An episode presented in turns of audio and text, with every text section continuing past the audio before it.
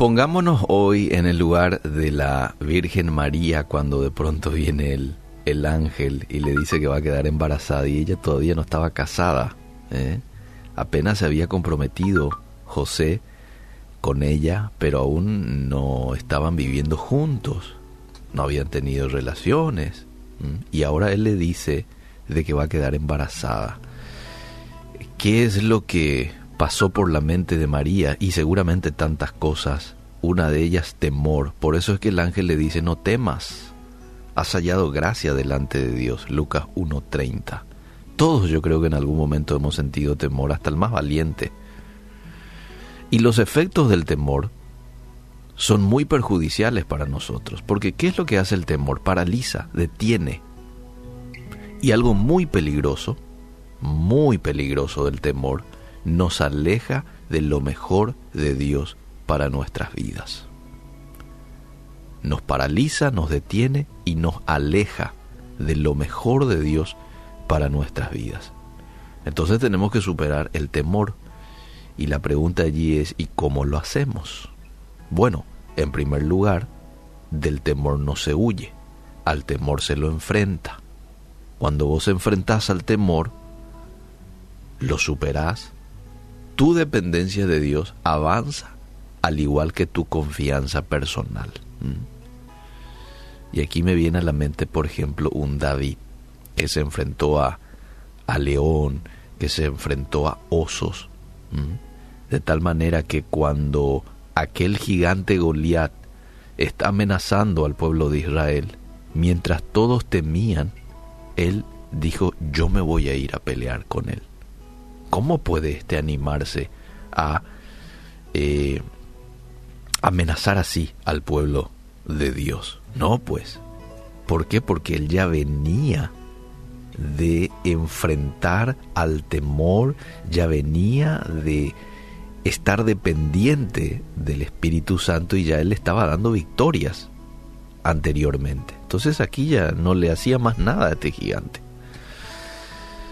Si nos vamos al relato del nacimiento de Jesús, Lucas 1, varias veces Dios le dice a diferentes personas, no temas.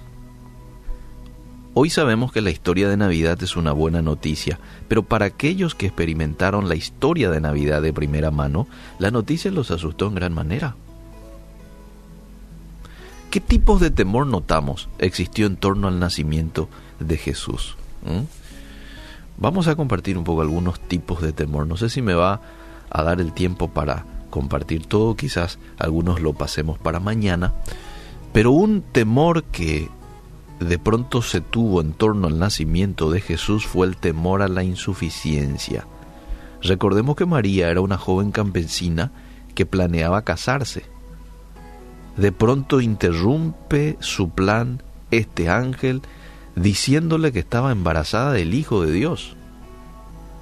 Entonces el pánico, el temor la querían inundar porque, bueno, se sentía insuficiente para algo así.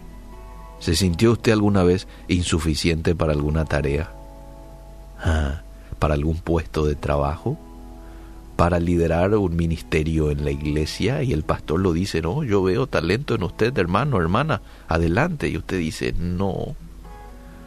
Lo invitan para predicar en algún lugar y usted dice, no, yo no soy lo suficientemente preparado para estar allí y pone excusas. Ojo, es un arma, el temor a la insuficiencia, es un arma muy bien utilizado por el enemigo para infundirnos temor y bloquearnos en el camino.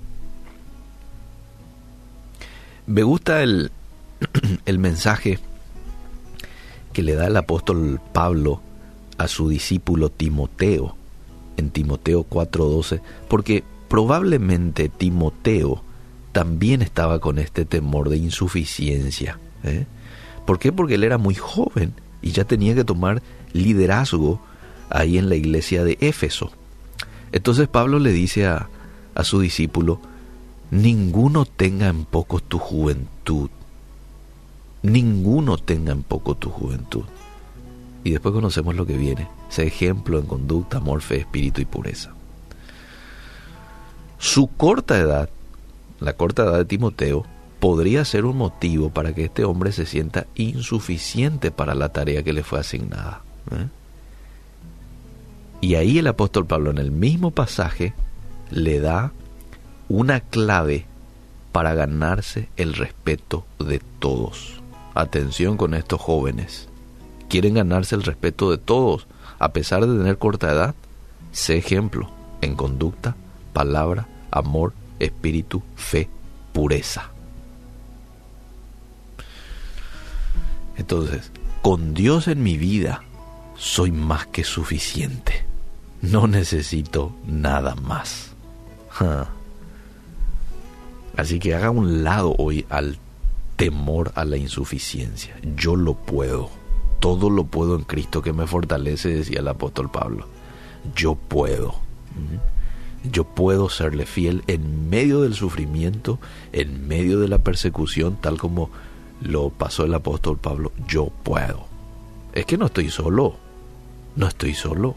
El Espíritu Santo está conmigo. Bueno, no sé si me alcanza el tiempo para seguir con más tipos de temores que encontramos en torno al nacimiento de Jesús. Vamos a uno más, el temor a la desaprobación. Mateo 1, 18 al 20.